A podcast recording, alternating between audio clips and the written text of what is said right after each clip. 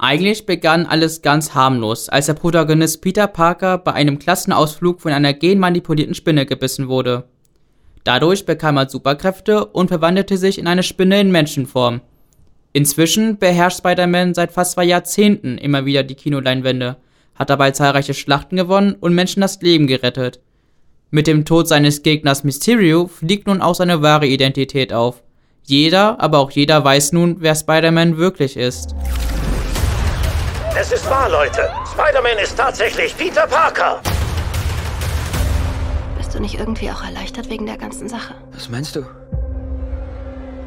Jetzt, da alle Bescheid wissen, musst du dich nicht mehr verstecken oder die Leute anlügen. Nur fürs Protokoll, ich wollte dich niemals anlügen.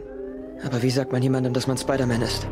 Von nun an ist es also für Peter Parker vorbei mit dem normalen Leben. Er kann keinen Schritt mehr gehen, ohne von den Menschen gefilmt oder gar verfolgt zu werden. Das geht auch am Leben seiner Familie und seiner Freundin nicht vorbei. Seine letzte Hoffnung ist der Magier Stephen Strange, der mit seiner Zauberkraft vergessen machen kann, was mit Peter geschehen ist. Strange ist bereit, Peter zu helfen, doch ganz so wie geplant verlief das mit dem Zauber nicht.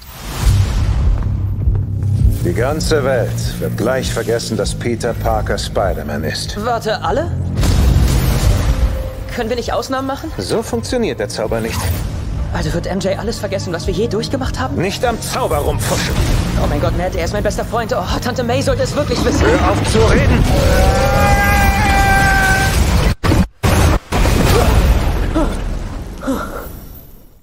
Was dann folgt, ist ein Tor zum Multiversum, durch das ungebetene Besucher aus allen Universen eindringen. Dadurch kommen auf Peter neue, schier unüberwindbare Aufgaben zu.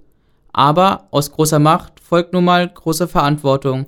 Spider-Man No Way Home ist eine gekonnte Mischung aus Action, Fantasy, Abenteuer und Superheldenfilm.